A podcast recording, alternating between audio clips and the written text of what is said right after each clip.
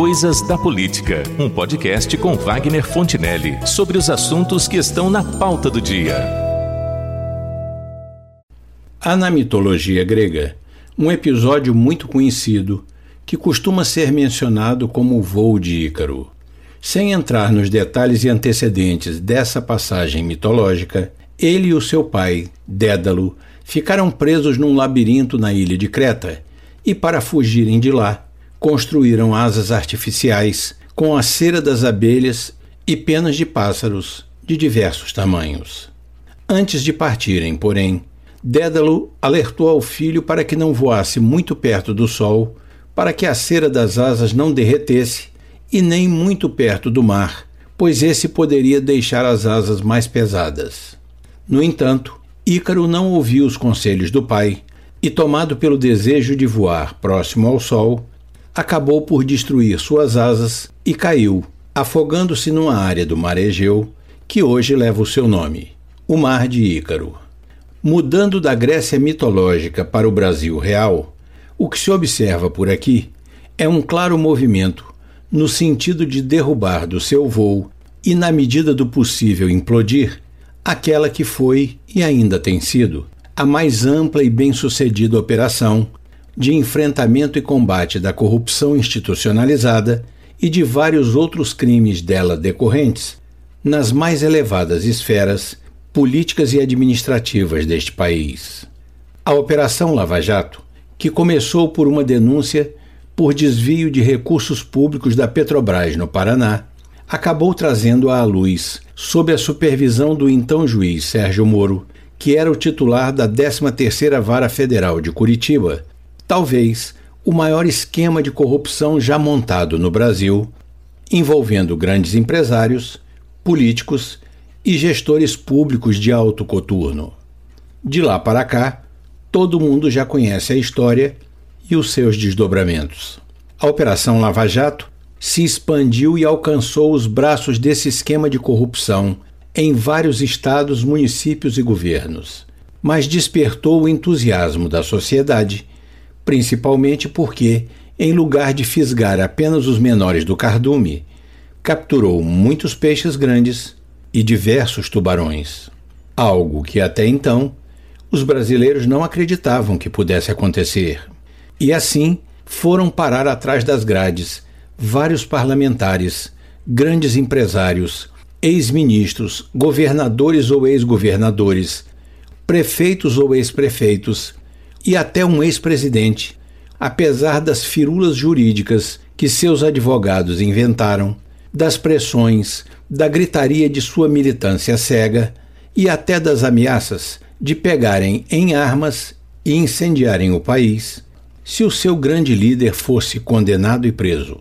Mas nada disso adiantou e a Operação Lava Jato seguiu seu rumo inabalável com o apoio da grande maioria da população brasileira, que passou a nutrir a esperança de ver este país, finalmente, livre da corrupção histórica que nos envergonha diante de outras nações do mundo e diante de nós mesmos.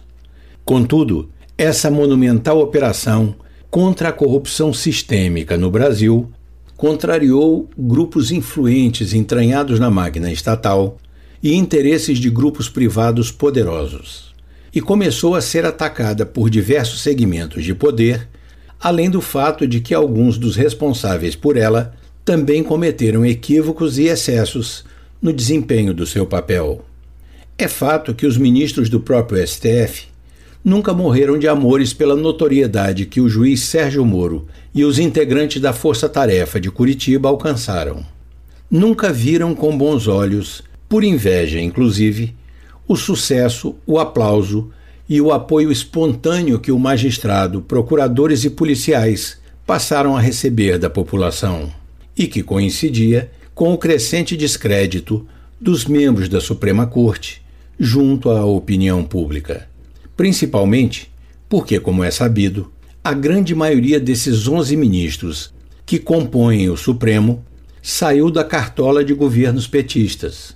É assim que se explica, por exemplo, que existam dezenas de pedidos de habeas corpus sem julgamento nas gavetas do STF e do STJ, enquanto centenas de petições do ex-presidente Lula e outros envolvidos furaram a fila e passaram adiante.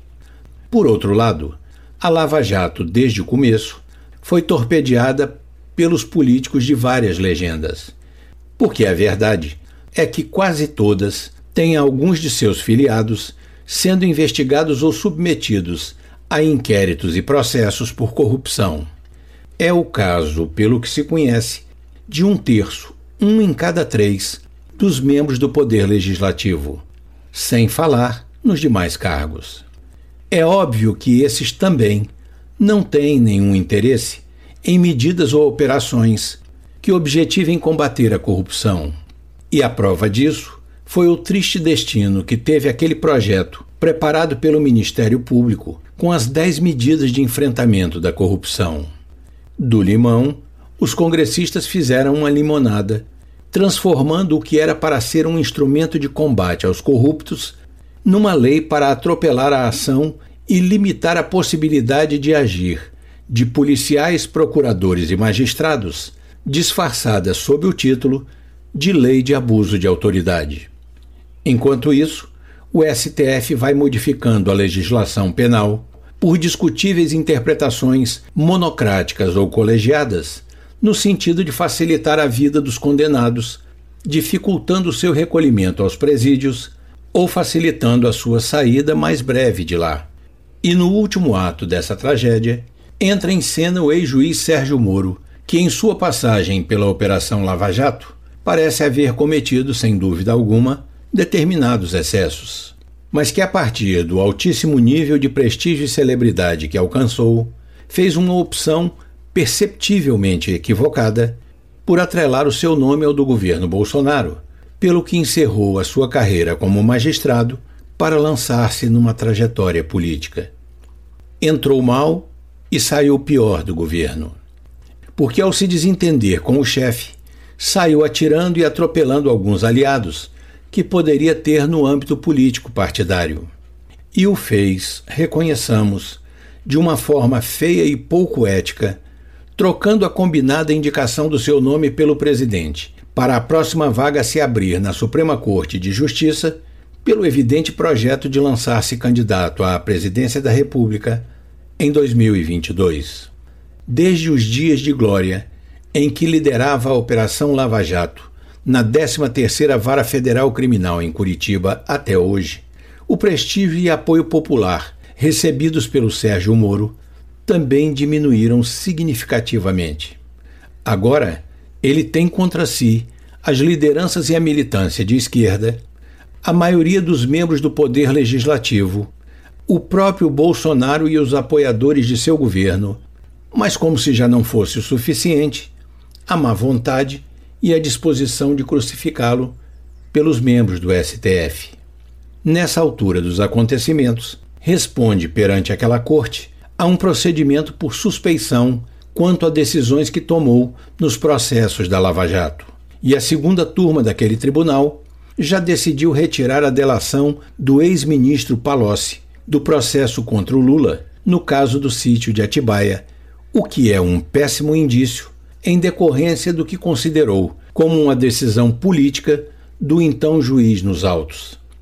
Como se os ministros do STF não cometessem o mesmo tipo de erro e com muito mais frequência. E aonde tudo isso nos leva? À realidade deplorável de que todos esses personagens reunidos estão em busca de dois objetivos mais ou menos óbvios.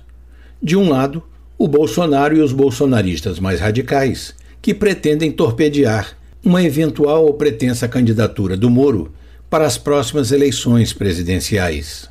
De outro, o PT e a esquerda, de maneira geral, que com a chancela e as manobras do Supremo Tribunal Federal caminham em busca da desqualificação do juiz que condenou Lula para justificar a anulação de sua sentença condenatória. Como se vê, por impensável que fosse, há certa conexão entre a narrativa mitológica de Ícaro e alguns casos reais, como o do ex-juiz e ex-ministro Sérgio Moro. Porque, tanto numa quanto noutra situação, antes de sonhar com alguns voos mais altos, é preciso verificar se a matéria que sustenta suas asas resistirá à proximidade do Sol. A diferença é que o Ícaro da mitologia brasileira não cairá sozinho. Há um sério risco de que, junto com ele, também caia a própria Operação Lava Jato. É o que temos para hoje.